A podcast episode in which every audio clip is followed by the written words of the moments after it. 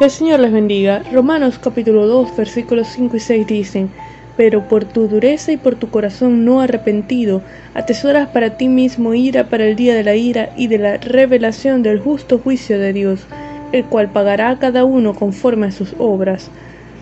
El apóstol Pablo viene exponiendo que por causa del pecado todos seremos juzgados.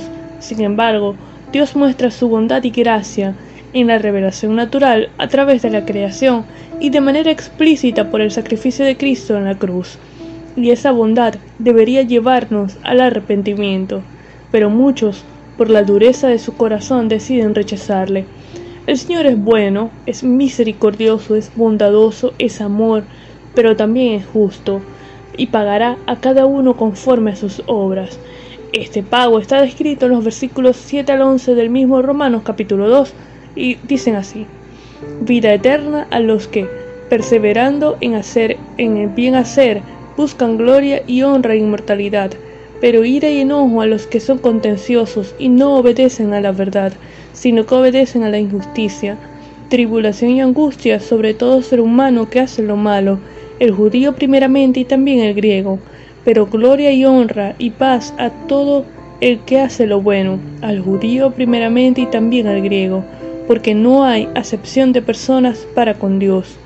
La justicia es el criterio que Dios utilizará en el día del juicio, el estándar, su verdad y rectitud, encontrados en sus estatutos, en su ley, en la palabra de Dios. Él no hace acepción de personas, no hace diferencia entre unos y otros, no tiene hijos favoritos.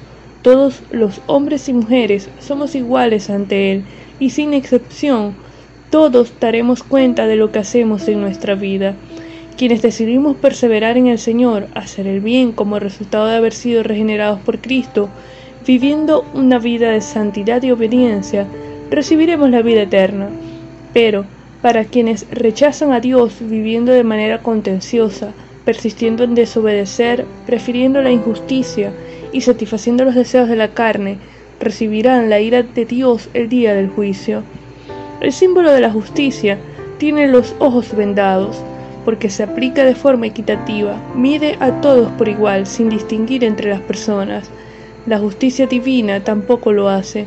Demos fruto de un corazón arrepentido en la presencia de Dios. Vivamos conforme a sus preceptos y principios, apartados para Dios del pecado. Vamos a orar. Señor, te damos gracias por tu bondad, por tu amor, por tu misericordia. Gracias por tu gracia, gracias por el sacrificio de Cristo en la cruz del Calvario. Ayúdanos a vivir una vida en santidad y obediencia a ti, a vivir apartados para ti, en el nombre de Jesús. Amén.